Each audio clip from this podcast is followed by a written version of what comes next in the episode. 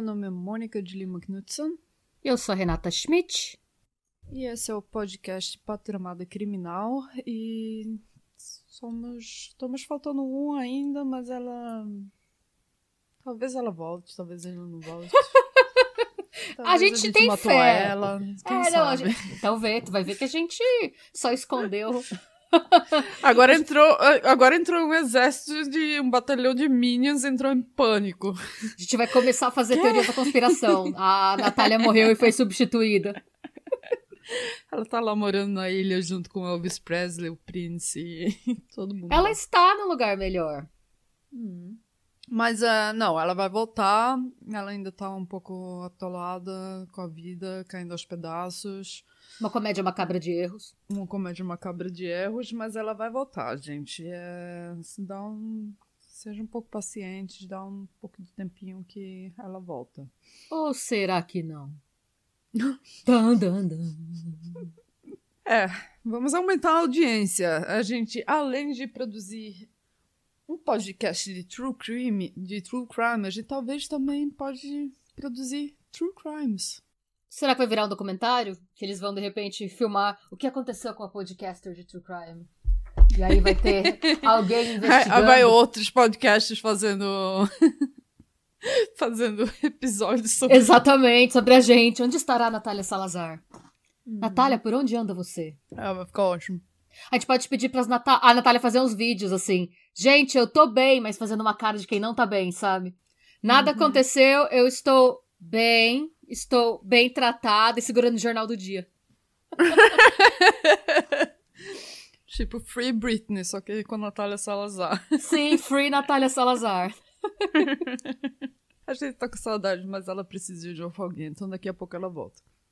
É, outro recado que eu tenho, que eu queria dar, é pros nossos cataceiros maneiros.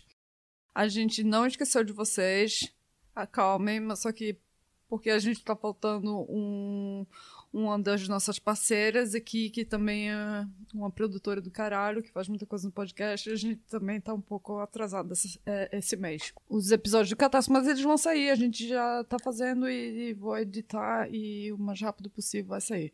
Mas só que minha vida também tá caindo aos pedaços, então seja um pouco paciente, gente. A gente, as três estão em depressão nesse momento, tipo a depressão clínica mesmo. As três estão medicadas, as três estão se tratando, mas tem dia que é difícil a gente sair da cama. Sim. E a gente ainda tem os trabalhos que dão dinheiro pra gente, que a gente é obrigado a fazer, mesmo quando a gente só quer se esconder embaixo da cama em posição fetal. Exatamente. Então tudo isso colabora um pouco.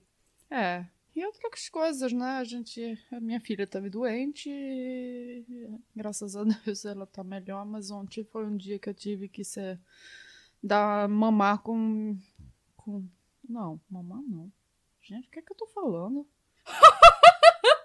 É a vida caindo aos pedaços. A vida caindo aos pedaços, eu tô cansado, vocês me conhecem, né? Sabe como é que é? Minha vida tá. É. Desse jeito.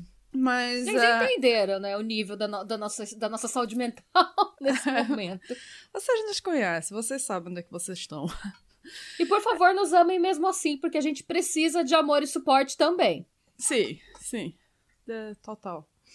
E, mas talvez para aliviar um pouco tanto a nossa semana como os nossos ouvintes, é, a dona Schmidt tem uma história para Yes. contar para nós essa semana. Tenho, e dessa vez eu vou ser exótica, porque eu não vou começar, eu não vou falar de quem é a história no começo. Eu vou te, vou te levar para uma roller coaster de emoções de novo. Uh, Uma montanha russa de emoções. Na verdade, eu vou começar essa história com um relato em primeira pessoa de um podcast que chama Let's Read. O Let's Read, ele é um podcast para quem gosta e quem consegue escutar essas coisas em inglês e tal. Eles estão disponíveis tanto no YouTube quanto no, no Spotify, todas as plataformas e tal. E a proposta deles é só narrar histórias reais. Então eles têm uma, uma thread no Reddit do podcast que as pessoas contam as histórias delas E como você comentou nessa thread, o cara lê as histórias do jeito que elas vieram. Cool. Então, eu achei essa história ouvindo esse podcast, eu escuto ele pra dormir, porque a voz do cara é super soothing, assim, tipo, uma voz tranquila. Mas eles só falam de tragédia também, tá, gente? É só tragédia Eita. mesmo, são histórias reais trevosas, assim. Não é como. Como é que se chama? O LeVar Burton Reads. Ele também tem um podcast que ele lê histórias. Eu não sabia. é, ele. A voz dele é maravilhosa também. É, ele lê- mas só que não é história de tragédia, mas assim, tipo sci-fi, esse tipo de coisa. Ah, é todo um nicho que no Brasil eu, ah, eu acho que ainda não existe, mas aqui, sabe aquela thread Let's Not Meet? Hum. É, ne- é nessa pegada, assim. Tem uma thread no Reddit, pra quem também gosta, chama Let's Not Meet, que seria Não Vamos Nos Encontrar. Que é só, tipo, você numa situação bizarra que você conheceu alguém que você não quer conhecer, que você não quer encontrar de novo, e Sim. você conta por quê. É. E aí o final da sua história sempre tem que ser, então, pessoa que fez isso, isso e aquilo. Let's not meet. Não vamos nos encontrar. Sim. E aí, é- esse é o relato em primeira pessoa que eu vou contar, que ele foi trazido dessa thread no Reddit. Eu fiz uma tradução livre Hum. do, do inglês para português. Então vamos que vamos. Tem a ver, para vocês ouvintes, com o caso que vai sair no nosso canal do YouTube amanhã, porque é da mesma época. Vamos falar, vamos voltar para os anos 70.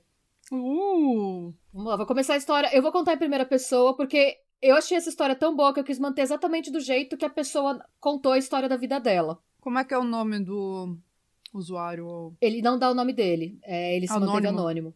Ah, É, ele se manteve anônimo. Vocês vão saber por quê. Para falar sobre isso, precisamos voltar pro outono e inverno de 76. Sim, eu sei, eu sou velho. E muito embora essa história seja antiga, prometo que ela vale a pena. Pam. Bam, bam, bam. 76 foi o ano em que eu decidi estupidamente ir para Califórnia. A intenção era viver uma aventura. Mas essa empreitada acabou se revelando um fracasso em todos os aspectos imagináveis. Uma comédia seja- macabra de erros. Exato. Acabei voltando para o Arkansas menos de um ano depois de ir para lá. Não há lugar como o nosso lar, eu imagino, mas também pode ter tido alguma coisa a ver com um colega de quarto que eu tive nessa fase da minha vida. É. Eu cheguei um pouco atrasado no movimento hippie, era muito jovem nos anos 60, no famoso Summer of Love, ou para os protestos contra a guerra do Vietnã, mas eu sabia bastante sobre a guerra por ter testemunhado o que ela fez com meu pai. Eu era muito jovem quando ele voltou, mas lembro quão diferente ele estava, como se um pedaço dele tivesse ficado para trás. Mas bem, resumindo, foi na metade dos anos 70 que eu decidi encarnar o hippie maluco e mudar para São Francisco. Meu pai disse que me daria 100 Fiz dólares. isso no Ah, começo dos anos 2000. No final. Você vai! Eu achei que você. Eu, eu vi 2000. essa passagem e eu pensei em você fazendo isso também. Indo morar. Eu acho Numa- que todo Não, todo mundo. Mas muitas pessoas têm, assim, de repente dá um. Tipo, um mini surto na pessoa e a pessoa. Vai fazer uma coisa totalmente diferente agora. O meu ainda não aconteceu, quer dizer que ainda dá tempo. É, dá tempo, quem sabe. Mas tudo eu fiz bem. tudo direito até agora, ó. Tá vendo? Ainda tá no momento do meu surto. Vai acontecer, ó. Vai Preparem-se, acontecer, cruza os vai dedos. Ge- Ah, gente, confia em você, você vai conseguir, né, Renata? Eu vou vai conseguir, porque eu fiz. Olha, enfim. Eu, eu- eu- eu tô começando a me identificar mais com essa história ainda. É, mas vamos lá. Meu pai Vamos. disse que me daria 100 dólares e a passagem se eu me comprometesse a terminar o colegial antes de viajar. Então ele era super novo mesmo. Hum. E eu aceitei. Assim, em julho daquele ano, eu fiz a viagem a bordo de um ônibus velho. Entretanto, eu não, te- não cheguei a terminar a Tantos viagem. anos atrás, ele ainda descreve o ônibus como. Era um ônibus velho. Era um Imagina. ônibus velho. Devia ser aqueles ônibus fudidos, sabe? Aqueles ônibus, tipo... Aqueles não que tem saía aquela, aquela cortina Fuma- de fumaça a atrás. fumaça preta. Parei em Sacramento para encontrar um cara que eu conheci no acampamento de verão e acabei ficando por lá alguns meses. Os pais dele me ofereceram um quarto de hóspedes para eu ter tempo de me organizar financeiramente. Ele foi sem grana nenhuma mesmo, assim, ele foi com os 100 dólares que o pai dele deu e a passagem. É. E duas semanas depois, eu acabei me mudando para um apartamento com dois estranhos. Antes de fechar o negócio, eu conheci o locatário, que me mostrou onde eu ficaria. Era um apartamento muito bom. Três quartos, dois Gente, banheiros. em dois segundos eu pensei que locatário era o nome de uma pessoa. Não, não. é o Landlord. Sim, eu entendi. De vez em quando Locatário, né? é, Que nome Locatário? É, Era um apartamento muito bom. Três quartos, dois banheiros e bastante espaço na sala e na cozinha. Tinha garagem, sala de TV. Tudo isso por um preço bem baixo, tendo em vista a qualidade do apartamento. As duas pessoas que dividiam apartamento comigo, que dividiriam apartamento comigo, estavam trabalhando no momento da visita, então não conheci nenhum dos dois com antecedência. E eu, obviamente, não queria ser invasivo espiando os quartos deles. Então não consegui ter uh... ideia das personalidades deles antes da mudança. Mas, mano do céu, ah, eu logo ia olhar, mudar. Viu? Gente, eu, ia olhar, eu, não, eu não alugava um apartamento. Não, eu tinha que encontrar com essas pessoas. É, eu não sei como era nos anos 70, mas hoje, pelo que ele fala, já me parece meio bom demais para ser verdade, sabe? Sim. Tipo. É, eu acho que a gente ficou sábio com o passar das décadas de tanto ver história uhum. bizarra, né? Mas ele, ele tentou, ele decidiu ir na, na inocência, né? Uhum. Na semana seguinte, conheci meus dois roommates. Um deles se chamava Richard e o outro se chamava Brad. Richard era um tanto quanto excêntrico e ficava na sua. Brad, por outro lado, era mais amigável e extrovertido. Alguns dias depois, descobri que Brad estava de mudança, sairia do apartamento nos próximos dias, e por hum. isso queria me contar sobre as coisas na casa antes de sair. Ele sobre basicamente Richard, me perguntou né? o quão. Oi? Sobre o Richard, né? É, vamos ver. Ia dar fofoca todinha, escuta. Vai dar fofoca. Ó, é. ó, ó, ó a fofoca. Ele basicamente me perguntou o quão desesperado eu estava por aquele quarto. E eu respondi... Eu, te, eu tô, tô, um pouco desconfiada de quem é, sabe? Eu tenho, eu tenho um... tá bom. Vamos ver. Ele basicamente me perguntou o quão desesperado eu estava por aquele quarto. E respondi que eu estava bem desesperado, já que, pelo meu orçamento, eu tinha que escolher entre morar naquele quarto ou virar sem teto pelos próximos dias. a isso, o Brad me respondeu. O Richard pode ser bem tranquilo quando ele quer, mas ele definitivamente tem alguns parafusos a menos. E... Eu acho que eu sei quem é o. Eu acho que você vai sacar, mas vamos ver. Vamos ver. Vamos ver. Vamos ver, ouvinte, se eu vocês que... estão é, entendendo. Deixa eu escrever aqui, sabe, o nome. Escreve o nome, depois você levanta Ai, se é ele mesmo. É, é... Depois eu mando. Tá. Depois eu falo se você acertou ou não. Tá bom, Richard. É, tá. Escreve aí. Depois, depois você me mostra, porque senão vai. Eu não quero estragar sua surpresa, você tem que manter essa expectativa. Tá bom, tá bom. Vamos. Tá bom? Vamos lá. Vamos lá. Brad me respondeu, voltando. O Richard pode ser bem tranquilo quando quer, mas ele definitivamente tem alguns parafusos a menos. Perguntei o que ele queria dizer com aquilo, e ele me respondeu: Você provavelmente vai acabar vendo. Se eu posso te dar um conselho, comece a guardar dinheiro para procurar outros apartamentos. Você vai achar alguns anúncios bem bons nos jornais daqui. No início, eu atribuí o que Brad me falou como um roommate amargo falando mal do outro. E eu não quis comprar briga de ninguém. Até porque eu tava lá faziam tipo cinco minutos. Então eu optei por ter uma postura diplomática. Mas uhum. Brad estava certo. Richard era bastante esquisito e não de um jeito hippie e engraçado. eu percebi os primeiros sinais de que havia algo errado quando entrei no apartamento e encontrei Richard sentado na cozinha, lendo o jornal com uma laranja na cabeça. Ok. Quando perguntei o que ele estava fazendo, a resposta foi absorvendo vitamina C. Eu Sim, ri, porque eu achei que fosse cabeça. uma piada.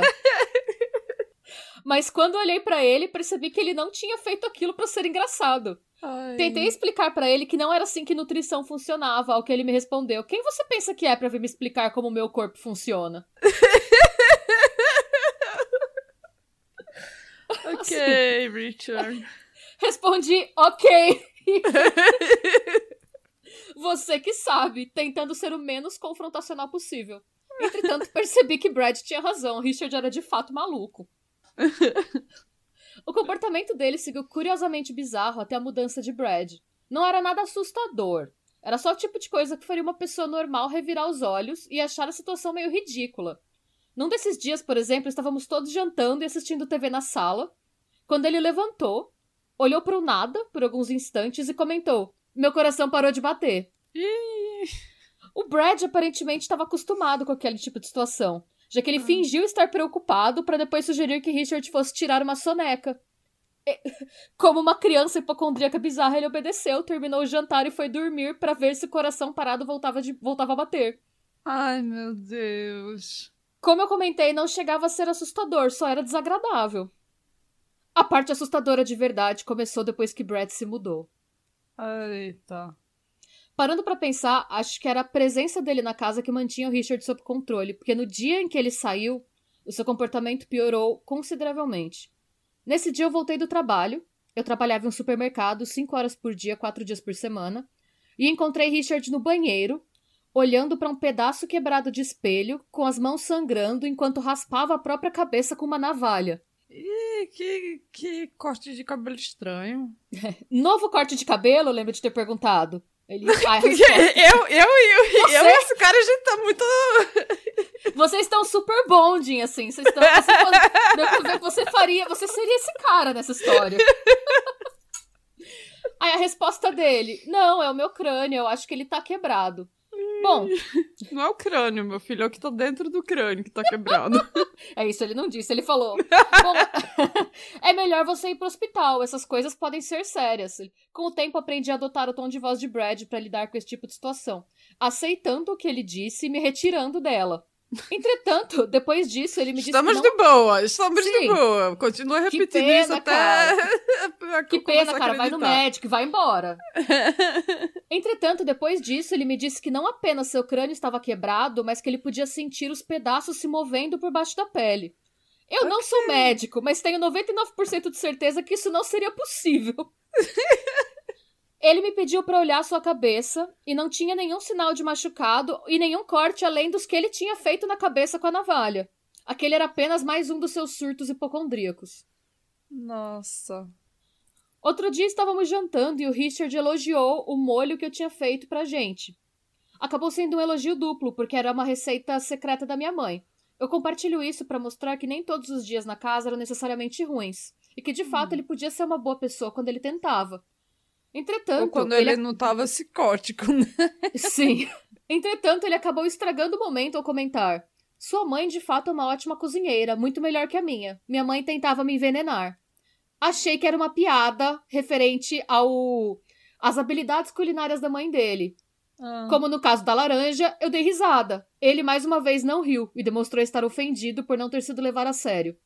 Foi a primeira será, vez que. Será eu... que ele foi envenenado mesmo ou foi ele sendo hipocôndrico e pensando que você tá me dando copo d'água? Deve estar tá envenenado esse copo d'água. Então. A gente nunca saberemos, né? Ou talvez saberemos. Dun. dun Ó, ele mais uma vez não riu. Porque o cara achou que era uma piada e riu. Ele mais uma vez não riu e demonstrou estar ofendido por não ter sido levado a sério. Foi a primeira vez que eu vi o lado malvado do Richard vir à tona. Ele segurou os talheres com tanta força que os braços dele começaram a tremer. O ódio hum. era tanto que eu fiquei com medo dele pular no meu pescoço com a faca, mas no final ele levantou, levou o pra... limpou o prato e se trancou no quarto. Algumas horas mais tarde, ele se desculpou por ter sido rude. E assim foi nossa vida pelas próximas semanas. Alguns dias de normalidade, Dias de corações parando de bater, diversos surtos de hipocondria que me faziam repensar a sugestão de Brad de procurar seu lugar para ficar. Para isso, entretanto, eu precisava esperar que abrissem novos turnos de trabalho, porque ele estava trabalhando só 5 horas por dia, 4 dias por semana. Hum. Conforme o Natal se aproximava, o Richard foi ficando mais e mais fora de controle. Foi aí que o uso de drogas recreativo né, entrou em cena. Como eu comentei antes, eu tava é, na minha fase isso é a única coisa que é, ele tá precisando. O Richard vai... Isso vai ajudar muito, né? Então. Eu tô olha. sendo sarcástica, gente. Sim, não... mas ele. É, então, ele explica. Ele fala, como eu comentei antes, era a minha fase hippie. Ele tinha o quê? 17 anos, esse menino Sim, também, né? É. De maneira que quando o Richard sugeriu que a gente comprasse maconha e LSD, eu concordei. No momento, não me Eita. ocorreu que essas substâncias pudessem interferir com seu estado mental. Na verdade, não. eu achei que... É verdade, né? Nos anos 70 a pessoa não tava. é. Ele falou, na verdade, achei até que as drogas pudessem ajudá-lo a se acalmar um pouco e a ganhar alguma perspectiva, mas acabou sendo Nossa. um ponto de vista totalmente ingênuo da minha parte. Richard, Sim, mais drogas, total. igual jogar fogo em um terreno coberto de gasolina. Sim. Seu uso de drogas não se, não se limitava às horas de lazer. Eu precisei esconder o vidro de LSD depois dele ter passado uma semana inteira completamente fora do ar. Nossa. Quando o barato passou, ele estava destruído. No dia seguinte, ele foi tomar café da manhã completamente pelado. Ah, eu pedi. Eu conheço nudistas, quer dizer que não... até agora isso foi um, uma das coisas menos esquisitas nessa história. Sim. Eu pedi para ele vestir alguma coisa, ao que ele respondeu: Pra quê? Pôs cereal na tigela e começou a comer. Para evitar conflitos, eu apenas peguei minhas coisas e fui embora. O que acabou Muito evitando revelando... conflito ele, viu? É, ele só, só quer vazou. ficar de boa, me deixa trabalhar. de fora. O que foi um grande erro. A partir do momento que eu não verbalizei que achava aquilo um problema, ele se sentiu livre para andar pelado pela casa todos os dias segurando uma garrafa de Jack Daniels. Quando contei essa história eu mais também tarde. podia. Eu não sei. É que eu acho que ele já devia ser uma pessoa meio perturbada. Eu acho que ver esse cara bem estranho, completamente pelado, podendo surtar a qualquer momento, não deve ser uma coisa muito legal, né? É, é, eu entendo, eu entendo. Quando eu contei essa história para meus amigos, todos disseram que eu devia ter ido embora naquele momento. Eu não sei explicar por que eu não fui. Eram os anos 70 e eu também não era muito normal. Não, A não, última- gente, coitado, ele tá botando a culpa nele mesmo. A pessoa é difícil, a pessoa é fácil para as outras pessoas que estão fora da situação de fazer, ah, você deve fazer isso, isso, aquilo, mas a pessoa tá no meio da situação, ele sendo jovem, pensando, eu preciso de lugar para morar, é assim, uma necessidade básica de vida que a pessoa fica meio Sim. relutante de ah, não sei, não, vamos, vamos tentar um pouco mais, eu ficar aqui de boa. Não e- tá tão ruim assim, porque, de novo, a gente tá contando as coisas ruins, ele tá contando, mas nem todos os dias eram ruins. Exatamente. A última gota foi chegar em casa uma noite e encontrar Richard fazendo coquetéis. Ele estava na cozinha com o liquidificador ligado e me cumprimentou com uma voz monótona que me indicou que ele já estava muito louco de alguma coisa. Hum. A cozinha estava cheirando absurdamente whisky. E tinha algum outro cheiro que eu não conseguia identificar. O que me chamou a atenção também foi que o Richard tinha feito um esforço fora do normal para se limpar. Aparentemente ele não tomava muito banho. e perceber isso me deixou preocupado. Ele não tinha feito um trabalho muito bom em limpar a cozinha. Imagina, Já- eu- eu imagino assim, tipo, cascão e com aqueles, aqueles papéis, como é que se chama? Lencinho de umedecido. Lencinho é, de bebezinho, sabe? Passando aqui, um pouquinho aqui, um pouquinho ali. E mas- assim, é, você imagina esse cara sujão pelado pela casa. Deve ser desagradável, né? É, deve ser desagradável. É, então. Não sei porquê. ficar- Não sei, eu Ah, quando eu penso sei. em nudez, eu penso em pessoas, tipo, limpinhas, sabe? Com cheiro de banho. Ah, geralmente nudez que eu, que eu tenha observado é em relação a tomar banho. Quando a gente tá, vai tomar banho. Eu já fui muito nudista na minha época. Na minha época. Ainda é sua época, amor. Ele não tinha feito um trabalho muito bom, já que ainda tinham manchas na pia da cozinha. É, e Imagina a pessoa tá tão suja que quando vai se lavar fica manchado na pia da cozinha. tinha algum líquido vermelho. Colocar o dedo nas manchas me fez sentir a viscosidade. Richard, isso é sangue? Não. Decidi abrir a lixeira para checar e encontrei uma impressão digital vermelha já na tampa branca do lixo. Ao abri-la, encontrei uma sacola de papel encharcada de sangue com uma cauda de gambá saindo pra fora. O que é, que é calda de gambá? Sabe gambá? O gambá, o bicho possum. Ah, ah, ah. Tem o rabo comprido, né, o possum. Ah, ah, É. Richard. Eu pensava que era Porra, outra coisa Richard. que dava... Eu confrontei ele e eu nunca vou me esquecer da resposta. Isso vai impedir meu coração de continuar encolhendo. O Richard Hum. estava tomando uísque batido com Coca-Cola e carne de guaxinim. O que que é guaxinim? Guaxinim não, tipo de gambá, de possum. Sim, ah, tá bom. Era a sopa de. É, vou repetir, peraí. E ele continuou tomando aquela sopa de uísque, Coca-Cola e carne de gambá como se eu não estivesse na cozinha. Essa foi a gota d'água. Nessa altura do campeonato, eu já tinha um terceiro cara dividindo o apartamento conosco. Nós discutimos a possibilidade de expulsá-lo da casa. Mas, dada a situação em que ele estava, de comer animais crus batidos com uísque, acabamos achando melhor sair os nós dois e deixar ele morando sozinho. Acabei voltando para casa dos meus pais, dos pais do meu amigo, e com isso juntei dinheiro para passagem de ônibus de volta para minha casa, ficou mais fácil. Passaram-se mais ou menos dois anos. Eu já estava de volta ao Arkansas, trabalhando em outro supermercado para juntar dinheiro para pagar a faculdade. Uma das minhas tarefas no mercado era pegar os jornais velhos que não tinham sido vendidos da véspera e levar eles para reciclagem. Num desses dias eu peguei a manchete da National Enquirer, que dizia: Assassino canibal tem data de julgamento marcado. E foi assim que eu descobri que passei quase um ano como colega de apartamento do vampiro de Sacramento. Richard Chase! Yay! e esse é o nosso caso, gente. Vamos começar com as fontes. Super interessante. Let's Read Podcast. O Ler Até, Ler Até Amanhecer, da Joyce Rodrigues. O Dementes, do Discovery ID. A Acta Psiquiátrica Escandinávica, uma revista científica. E o crimemuseum.org. Vamos descobrir como o Richard Chase virou esse maluco. Nossa, ele é muito maluco, viu? Gente, eu fico imaginando quando eu vi essa história.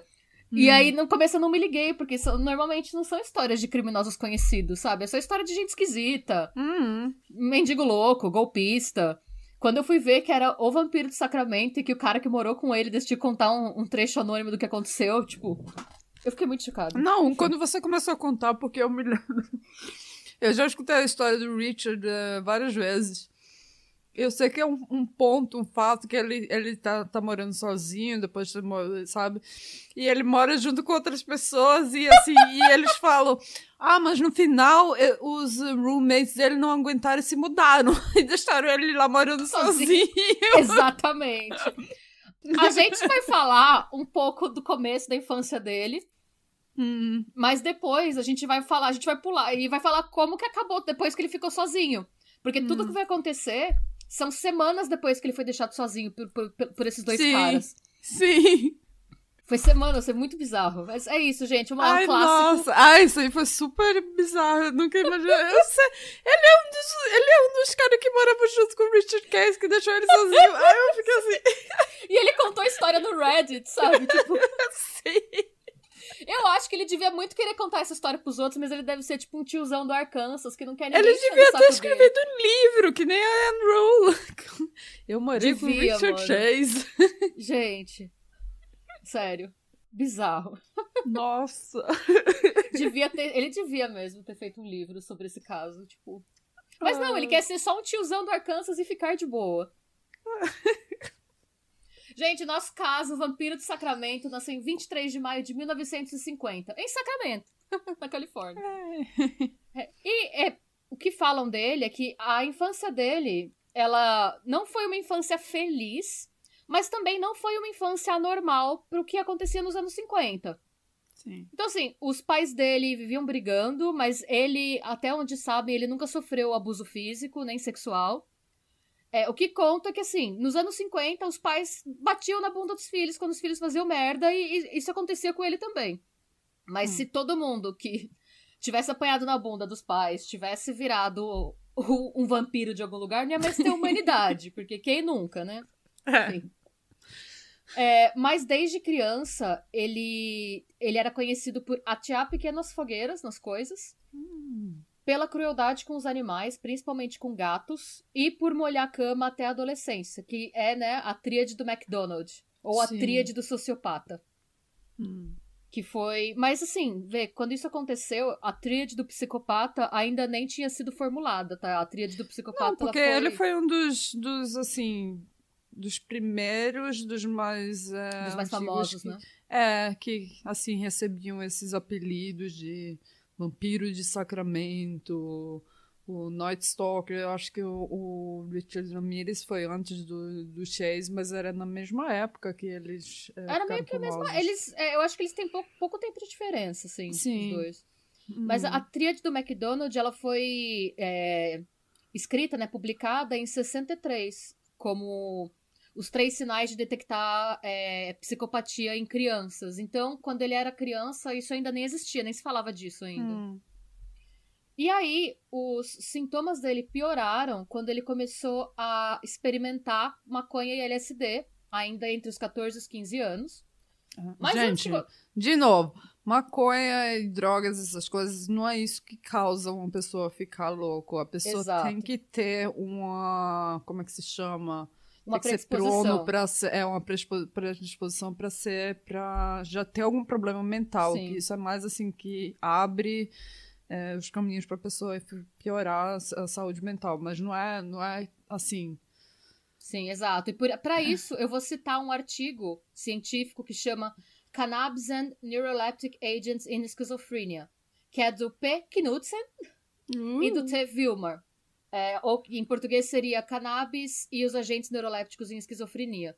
Ele foi publicado em fevereiro de 84, no volume 69 da revista que eu citei aqui em cima, que eu já esqueci, da Acta Psiquiátrica Escandinávica. Tá entre as páginas 162 e 174, para quem tiver interesse, mas eu vou resumir. A conclusão do artigo é que o uso de cannabis constitui um fator de risco para pacientes que já têm esquizofrenia. Hum. O que sugere que a hipótese é, é, de que pode haver uma interação antagônica entre cannabis e neurolépticos. E pesquisas recentes na farma, farmacocinética da cannabis são apresentadas para essa hipótese. Ou seja, se você já tem esquizofrenia ou tendências a ter esquizofrenia, o uso de maconha não é recomendado porque ele pode agravar os sintomas. Mas não quer dizer que se você fumar maconha você vai ficar esquizofrênico, basicamente. Hum, obrigado. Só quis dar é, embasamento científico para ninguém falar que Ninguém Mas fala. que bom que ah, você é tinha esse artigo, porque eu acho assim, é muito fácil, muita gente fica assim. Exato. Ah, é, tá vendo? Ele, ele começou a fumar maconha e tomar LSD e ficou doido. Não, ele provavelmente já tinha problemas psicológicos, é, de, de, mas que esses foram mais agravados por, por- pelo uso de drogas. E, gente, quando ele era criança, ele não fumava maconha e matava bicho e punha fogo nas coisas. Ele não era normal. Sim. E aí, ele começou, mais ou menos nessa época, a parar de tomar banho. Hum. Até então, ele era Ele considerado tinha uma alguma cri- razão porque ele parou de tomar banho? Porque ele começou a ter o delírio, quando, isso, quando ele começou a fumar mais e a usar mais LSD, ele começou a ter o delírio de que ele tava morrendo. E de que o sangue dele tava virando areia. E ele começou a ficar tão obcecado com isso que ele parou de se preocupar com a higiene pessoal. Ele achava que ele tava morrendo o tempo todo e ele só queria sobreviver. Nossa, isso eu li isso, isso, é um tipo de doença que eu me lembro que quando eu tava fazendo o episódio do black metal norueguês, O é, o Death, ele tinha isso, que ele pensava, ah, o, é, meu corpo tá morto, e ele se enterrava e ficava assim, pegando passarinho morto e, ah, não sei, fazia muita coisa esquisita ele. Ai, sim, não. Ele, é, eu ainda acho que o Dad, ele tinha uma relação um pouco melhor com isso do que o, o Richard Chase. Porque o Dad, ele é achava porque que o, ele, o Richard, ele é totalmente hipocôndrico, ele fica Sim. assim... Porque ele achava que ele não tava Dad morto, já que ele tá- tava morrendo. o- é, o, o Dad achava que tá- já tava morto e assim, tudo ele não, não- ele... Tá bom, eu tô só me comportando que nem um corpo, né? Não- Nada mais, nada menos. Mas o Richard, ele era obcecado com tudo que acontecia Sim. no corpo dele. Que, na verdade, não tava acontecendo, mas na cabeça dele tava acontecendo isso tudo Sim. no corpo dele. E aí ele achava que ele tava morrendo, que o sangue tava virando areia, e ele tinha um problema muito grande pra ter ereções. É, ele não conseguia ficar de pinto duro, basicamente.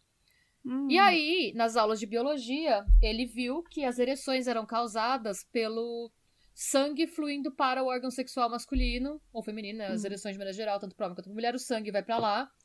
E aí ele teve a ideia de que se ele não conseguia ter ereção, Tá vendo? Tá vendo? Um homem querendo, sabe, ter tesão, fica tarado no homem, sabe?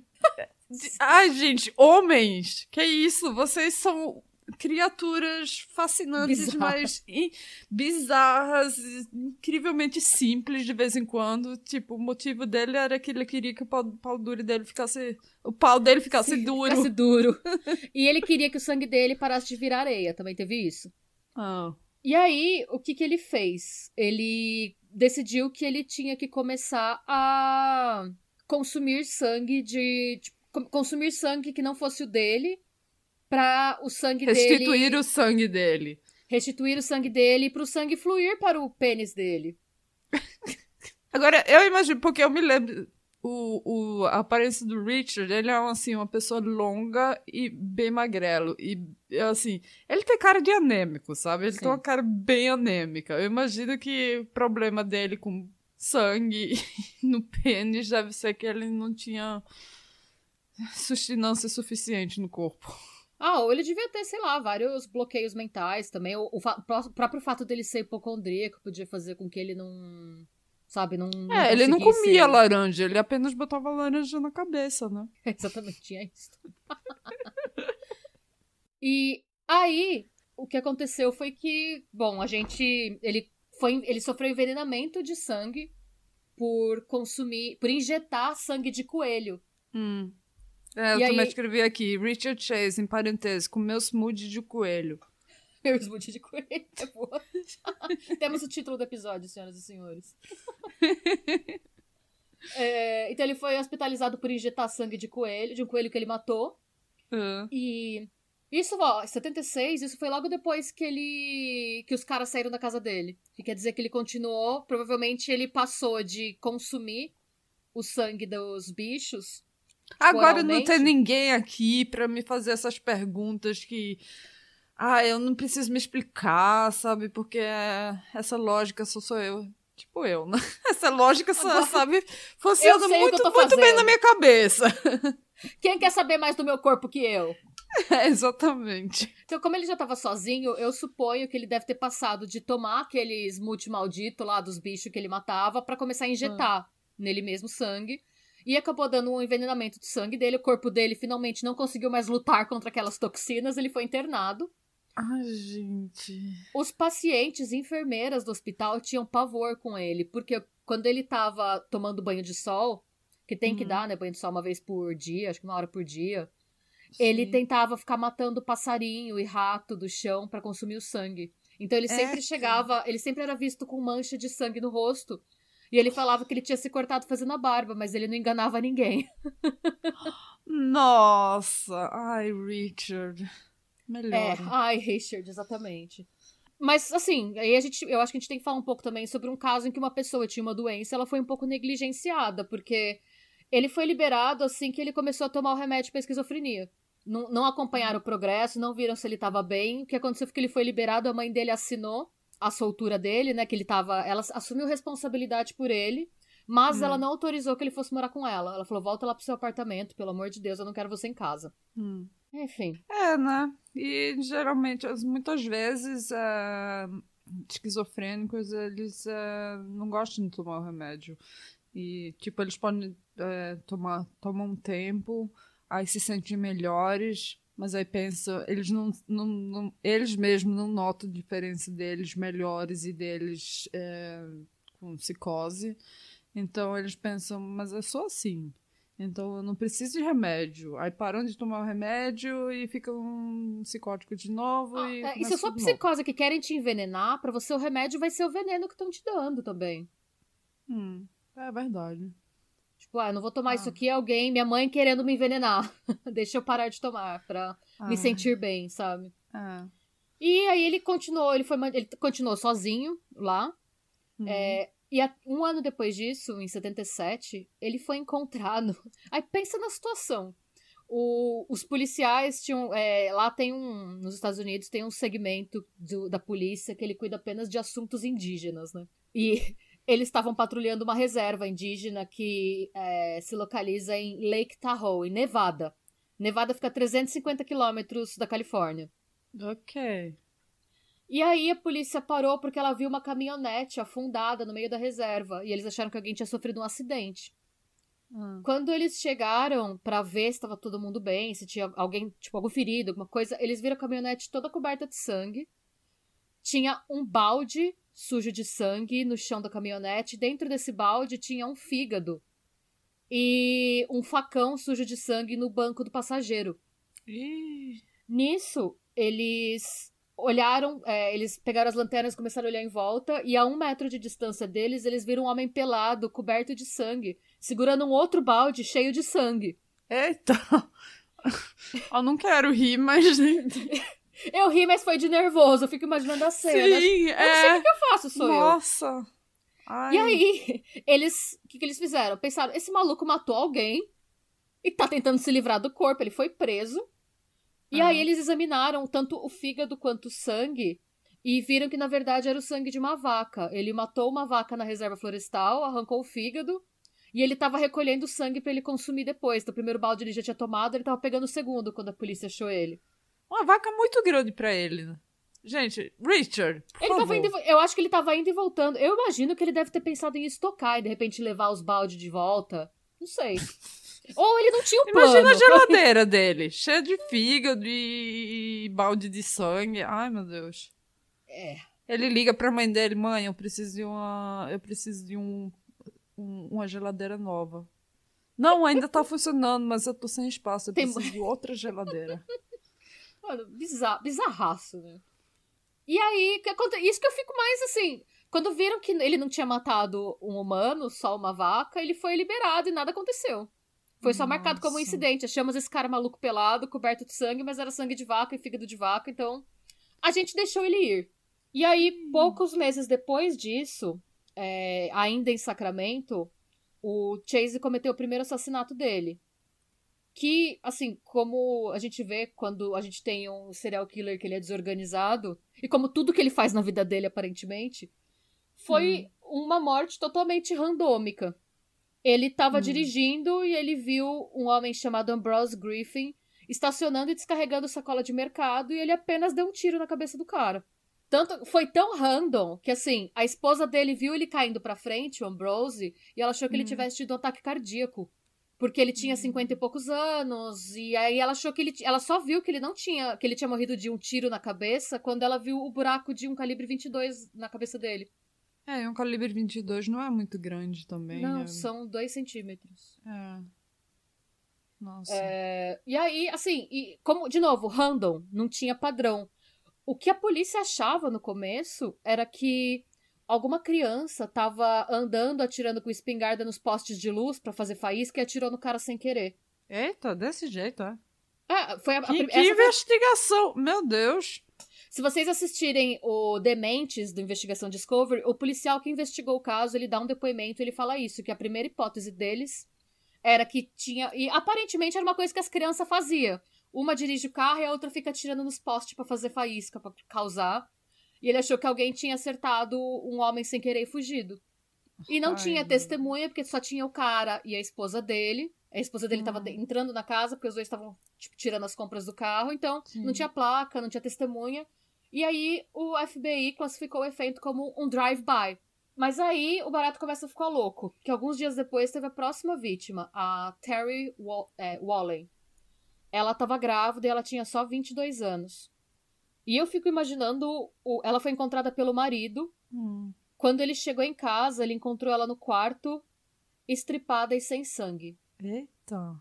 E a polícia viu que tinha um copo de iogurte perto do corpo, o que dava a entender que ele tinha pegado o sangue dela com um copo de iogurte vazio e bebido. Nossa. Ela também foi violentada. É, finalmente o pau ficou duro, né? Pois é. Nossa. E, sim. Aí, Será que foi a, a primeira vez dele? Oi? Ah, não sei. Será Nossa, que... eu não tinha pensado nisso, é possível. Hum? Iu. Uh. de repente a vaca. não sei. Ai, nossa. Vamos cruzar o dedo e. Sabe? É. Tomara que foi a vaca, né? E aí eles começaram a investigar e aí eles acharam uma casa próxima que tinha os restos estripados também de um cachorro. Eita! Então eles viram que tinha alguém basicamente indo de casa em casa e causando terror. E nisso, o Robert Ressler, de Mind Hunter, ele que fez hum. o perfil do, do Vampiro de Sacramento. Ah. E ele, fe ele fez o perfil do Richard Chase pro FBI e é um perfil absurdamente correto, ó, o perfil dele. Eu peguei, eu só traduzi literalmente o que ele escreveu pro FBI. Hum. Homem branco de 25 a 27 anos, magro, aparência desnutrida, solteiro, morando sozinho em um local a menos de uma milha de uma peru abandonada de propriedade de uma das vítimas. A residência vai ser extremamente desleixada, a casa dele, e descuidada, e a evidência de crimes vai ser encontrada na residência. O suspeito vai ter um histórico de doença mental e abuso de drogas, vai ser um solitário desempregado que não se relaciona com homens ou mulheres e provavelmente vai passar muito tempo em sua própria casa. Se ele morar com alguém, será com seus pais, no entanto, isso é improvável. O suspeito não vai ter histórico militar. É, ele provavelmente abandonou a escola ou a faculdade e provavelmente sofre de uma ou mais formas de psicose paranoica. Nossa. E aí o FBI divulgou esse perfil para as foi pessoas. Bem, foi bem. É... Foi super preciso. É. Eu fico chocada Nossa. com esse cara. É. Volta Mind Hunter. tá vendo? Nunca vamos saber, nunca vamos ver esse episódio de Mind Hunter porque a série foi cancelada. E aí, é, depois, esse perfil foi divulgado, mas não há tempo dele ser capturado. O, a próxima vítima foi a Evelyn Miroff. E ela foi encontrada por um vizinho, que viu a porta aberta e assustou. Ele encontrou a Evelyn morta, hum. o filho dela, de seis anos, foi morto, e um amigo da família que estava lá com a Evelyn, o Daniel Meredith. Os três foram mortos. E o sobrinho da Evelyn, que só tinha 22 meses, ele estava desaparecido de casa. Ai, meu Deus, o bebê. O cercadinho onde o bebê normalmente ficava, né? Tava coberto de sangue e tinha um travesseiro com um buraco de bala. Então, o que eles presumiram era que o bebê tivesse sido morto, mas ninguém sabia ainda, eles não tinham certeza. É nisso o que o. bebê como snack. E assim, eu tô Ai. citando que eles foram mortos, mas assim, vocês podem imaginar como eles foram mortos, tá? E, além disso, ele deixou. Ele colocou fezes nas. Tinham fezes, é, fezes humanas foram encontradas na gaveta de roupas da criança. Meu Deus. Sim. Ai, gente. É, todos eles foram. A, a Evelyn, ela foi violentada também. Todos foram estripados. E todos tinham é, indícios de que tinham. é, que algum sangue tinha desaparecido deles, sabe? Hum. Eu vi, depois eu fui pesquisar sobre pessoas, depoimentos que as pessoas deram e tal, e nas fontes também tem. Dizem que ele encarava, é, naquela época, de novo, anos 70, tudo ainda era considerado muito seguro. Porque esses caras ainda não eram famosos, não se falava sobre isso. Ele testava as portas que estavam abertas. E pra ele, a porta estar destrancada era um sinal que ele podia entrar. Era um sinal de que estavam esperando que ele entrasse. Então, teve Nossa. gente que depois Esse que ele foi- delírio mental dele, né? Que assim, é o sinal que ele precisa, a porta não tá sendo trancada, então ele tá sendo Exato. convidado pra entrar e fazer isso. Tem gente que conta depois que tava em casa, tipo, lavando louça e que viu um cara desgrenhado passar, olhando pra Hum. cara da pessoa, testar a porta. A porta não Hum. abre, ele tenta a porta de trás. Se a porta não abre, ele só ia embora. Nossa. Tão E- aleatório, né? Sim, Eu totalmente errado. Ele não- tava andando. Eu não porto a, a- a porta daqui. Ai, gente, eu não tranco a porta. Aí eu tranco. Aqui tranca sozinha a porta. Ainda bem. É que eu, meu, eu ainda sou paranoica. Eu acho que São Paulo ainda não saiu de mim. Não, eu tenho as gatas entrando e saindo e. Ai, gente, eu sou super mal pra trancar a porta. Eu acho que assim.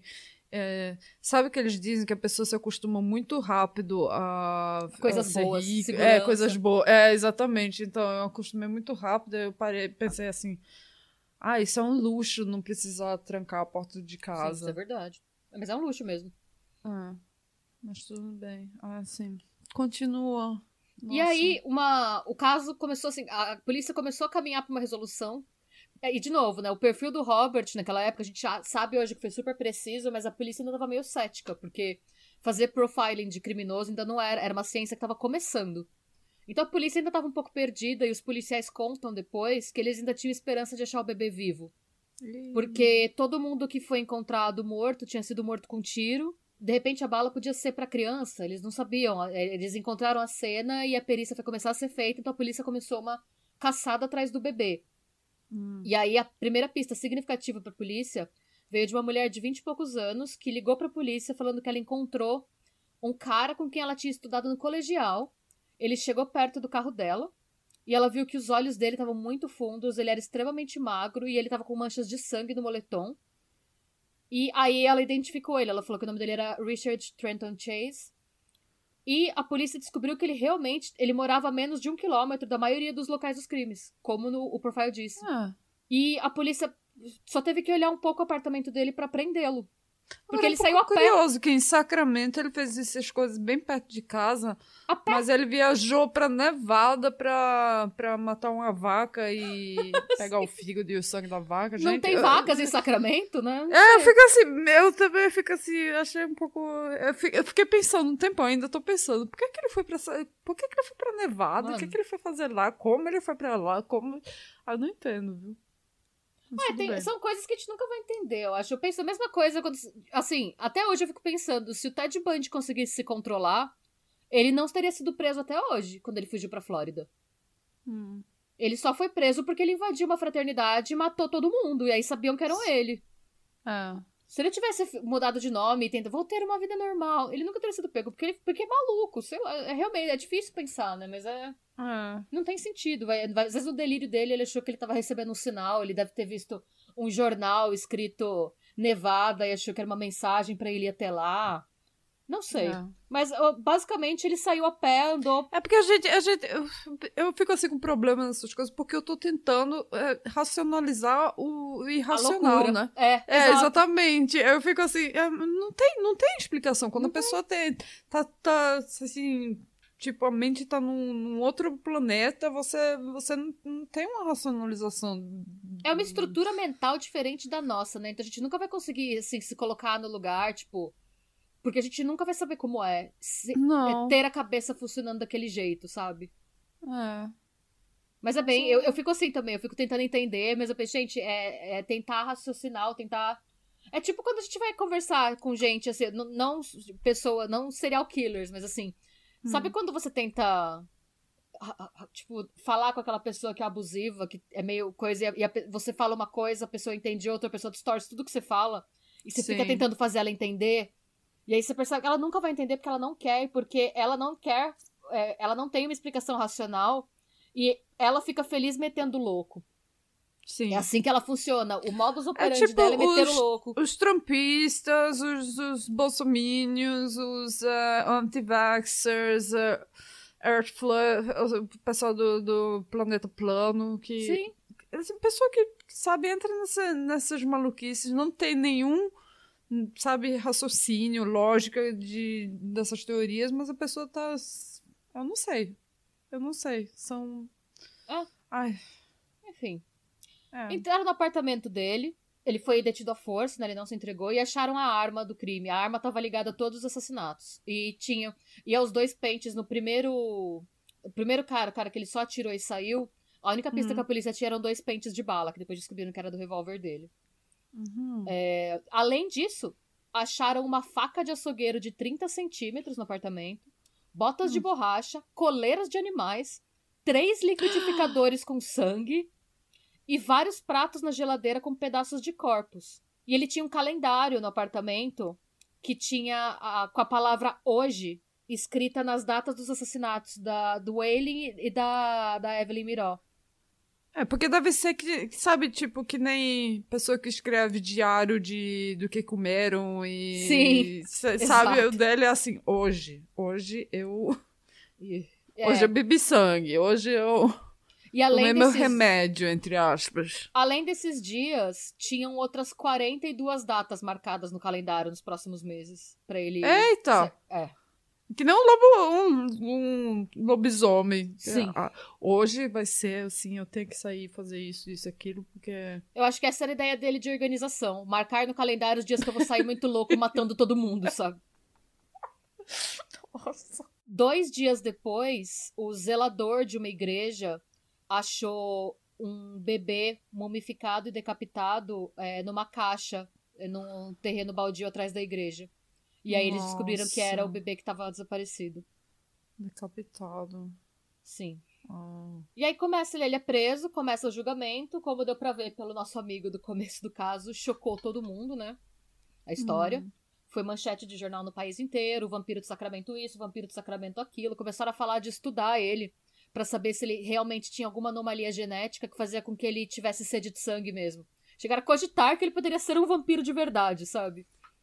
Nossa, Sim. gente. E aí, eu, eu discordo um pouco do veredito, porque eu acho que, assim, que ele obviamente era insano. Que ele Sim. obviamente tinha que ser institucionalizado e não sair de lá. Sim. Mas o- os crimes foram tão barbáricos. Aquele maluco com um galo chamado Galo, ele foi. foi... Sim. Rakovitz. Mas foi nos anos 80, né? Foi, foi 10 anos depois, basicamente. Ah, Acho que foi ok. 89, é. Hum, tá O bom. Rakovitz. Mas, É e, porque eu gente, fiquei. Assim, e tem um pouco mesma vibe esses dois, viu? É muito. Eles- Mano, imagina eles morando juntos. Nossa. Bam, bam, Imagina. Ai, nossa. Imagina, esses dois Imagina. morando juntos. Nossa. Eles iam brigar porque o Rakovitz ia Gente, levar a, A gente vai fazer copyright desse filme, viu? Porque.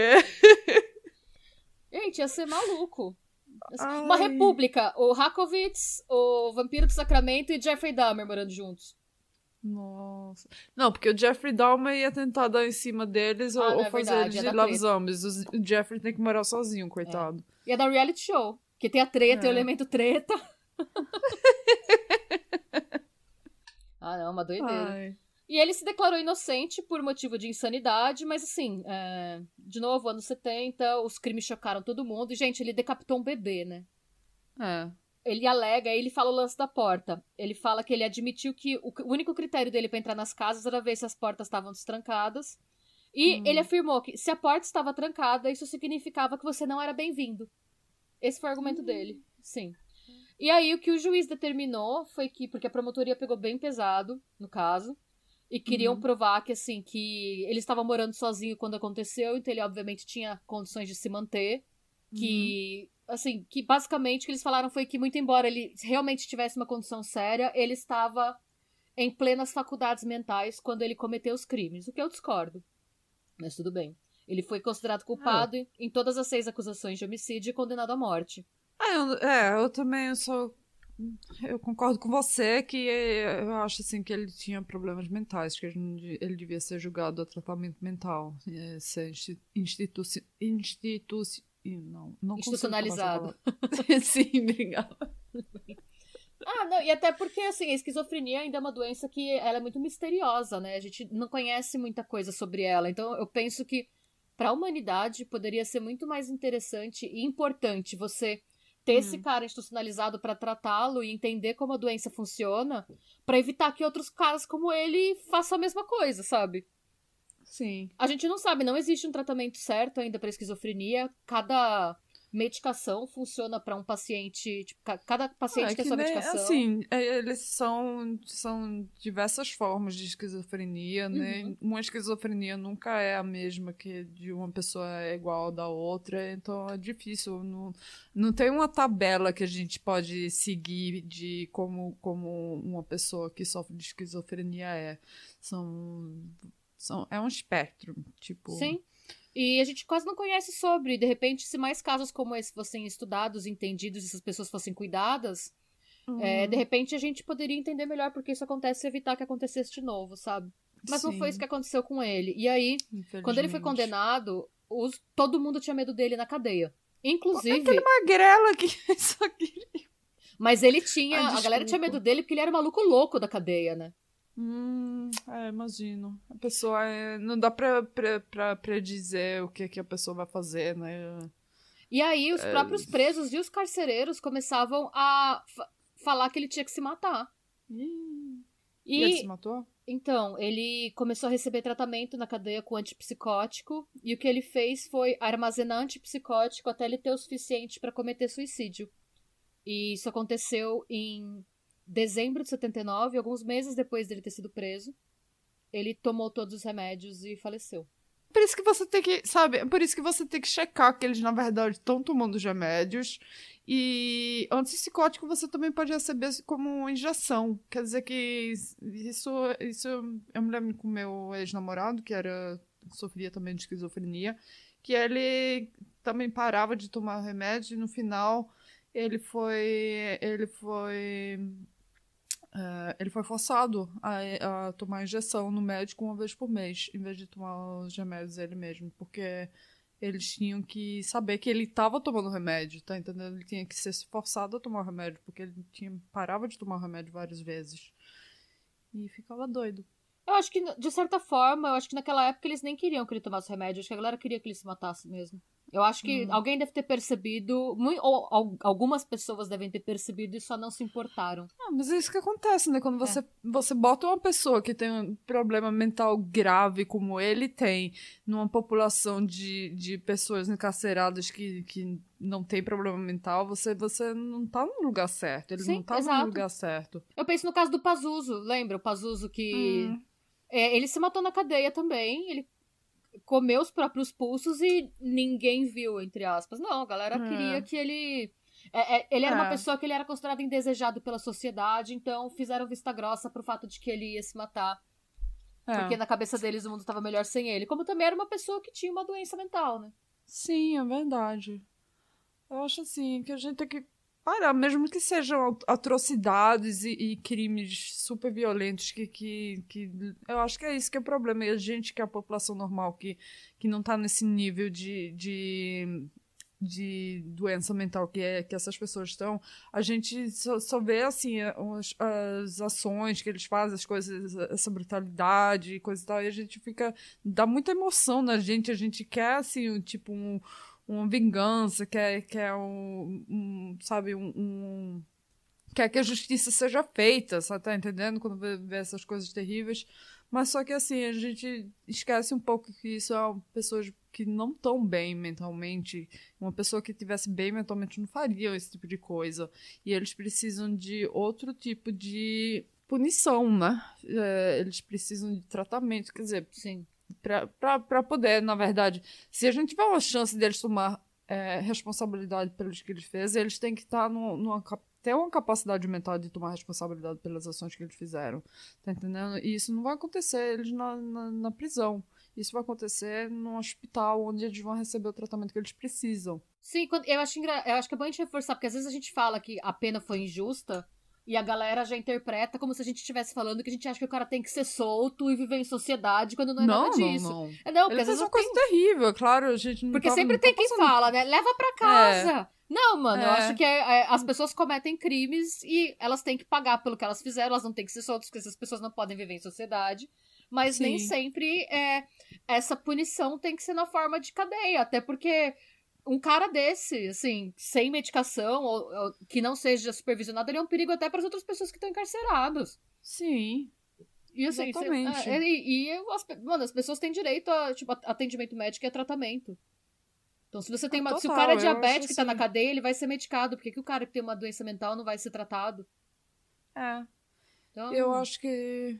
É, não, eu acho que. E botando pessoas que com, com problemas mentais sérios dentro da cadeia, você, você não tá fazendo. Você só tá fazendo Você não tá um ninguém. encarcerado matar outro, exatamente. É um. Não, tá, não tá dando certo esse, esse sistema de justiça, essa Sim. estrutura. Não- É, tanto que não é por acaso que os países com os maiores índices de recuperação da população carcerária são os países que tratam bem os, pre- os presos, como a Noruega.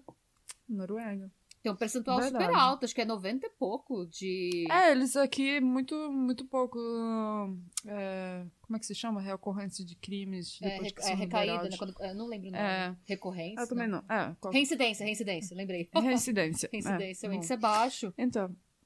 É, e aqui eles levam muito mais sério esse tipo de coisa de tratar doenças mentais e, e não é, é, não tem over, é, como é que se chama, É, não é super populado as, as, prisões e é, eu acho que assim, eu acho isso importante, né? E principalmente que eu acho importante a pessoa ser julgado, é, ser julgado correto em, em relação ao ah, eu não sei, né? Não ao crime, mas você tem que ver cada caso individualmente. Cada, cada, cada caso tem uma história e você tem que, tem que tentar achar um tratamento de recuperação certo, né? Porque isso, pelo menos eu sei que no Brasil e nos Estados Unidos eles, eles é, é mais válido é, esse não, no- Você punir nos do que você reabilitar. é, exatamente. E depois de tantos anos aqui na Noruega, eu, eu pessoalmente, eu acho que, é, que vale muito mais você tentar reabilitar uma pessoa do que é, é, tentar punir a pessoa. Sim. E eu acho que assim, é uma coisa bem humanitária, eu acho que é melhor para a sociedade, eu acho que, que é, é, não sei, eu tô sem palavras. Fiquei cansada de falar. Ah, gente, vai, fica a reflexão. é, realmente, se você. Vamos, queremos ouvir a opinião de vocês também. Vocês concordam? Vocês acham que o Richard Chase tinha que ter recebido tratamento é, médico e ser institucionalizado em vez de ser preso? É, vocês discordam da gente? Se vocês discordam, por quê? Nos contem. Sim. Aceitamos argumentos, aceitamos discussões que não sejam. Ah, leva pra casa.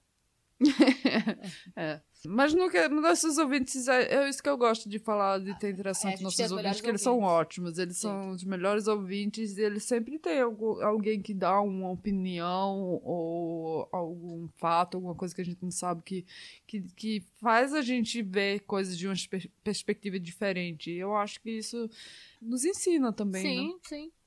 Queremos ouvir, Uhum. é, é co- é conhecendo pessoas com opiniões diferentes que a gente cresce também, a gente conhece mais coisas. Estamos aí pra continuar este debate. Exatamente. É muito boa essa história, dona Schmidt. Eu, eu sabe, toda vez que, sabe, toda vez que eles falam do Richard Ramirez, É, eu sei que o, Rich, o Night Stalker, ele foi muito famoso e coisa e tal, e série na Netflix ele é quase que no Ted Bundy, né, em alguns sentidos. Mas é, toda vez que ele fala o Richard Ramirez, eu sempre penso no Richard Chase primeiro, porque eu sou mais assim, eu acho a história dele mais fascinante. Eu acho que assim, é, é uma pessoa que claramente tem problemas mentais gravíssimos e que tá tratando isso com smoothie de coelhos e LSD, quer dizer que. smoothie de coelhos e LSD. Com Jack Daniels. É, e o Jack Daniels, eu fico assim, meu, e pelado, e o cascão da vida, e eu não sei, sabe? É uma pessoa que fica assim. É, eu acho, eu acho um caso bem interessante, bem grotesco, mas bem interessante também, porque é, é uma eu acho que, que... A, pelo menos no caso do Richard Ramirez, eu acho que a, eu consigo entender um pouco melhor porque o Richard Ramirez ficou daquele jeito, porque ele teve uma infância muito, muito Sim, ruim. Sim, ele né? teve muito ruim, muito ruim. Agora, o caso do Chase, aparentemente ele nasceu assim, não tem muita Sim. explicação, né? Eu, eu também gosto, eu acho mais interessante porque ninguém sabe explicar e ninguém nunca vai saber, hum. porque ele se matou antes da gente conseguir entender ou procurar qualquer explicação para o que ele fez. Ele é, me deixa um pouco triste ele não ter tido chance de se, de se recuperar e de se tratar e de melhorar, sabe? Sim, eu concordo. Ah, foi muito bom, muito bem contado essa história, Dona Schmidt. Agradecemos. sempre, sempre você tem, vem com essas histórias bem contadas, bem interessantes. Ah, fico feliz. E Tomara que os nossos ouvintes também estejam felizes. Fiquem é, felizes. Se for a primeira vez que vocês estão escutando essa história, parabéns. Se vocês já escutaram essa história em outros lugares, mas estão escutando de novo porque você adora o jeito que a gente conta as histórias, obrigada. Tomara que vocês gostem. E é isso, gente. É, continuem nos seguindo, espalhem palavra para todo mundo, é, para entrar na seita do Popiroto. Entre é, no culto da Mônica. É, exatamente. E semana que vem a gente tá de volta. Tô cruzando os dedos que a Natália esteja de volta conosco. Eu tô com muita saudade dela e as piadas dela de peito caído. Cadê as piadas de vó aí de peito caído? Cadê? É. Sentimos falta. Então é isso, gente. Segura essa bucha. Boa semana. é, sejam bons, busquem conhecimentos, parem com a putaria, mas se for seu trabalho, pode continuar e a gente te apoia. E. Não faça smoothie de coelho com Jack Daniels e Coca-Cola. Tranque a porta. Tranque a porta, boa. Por favor, tranque a porta. Por favor, tranque a porta. E é isso. Roda bra. Slow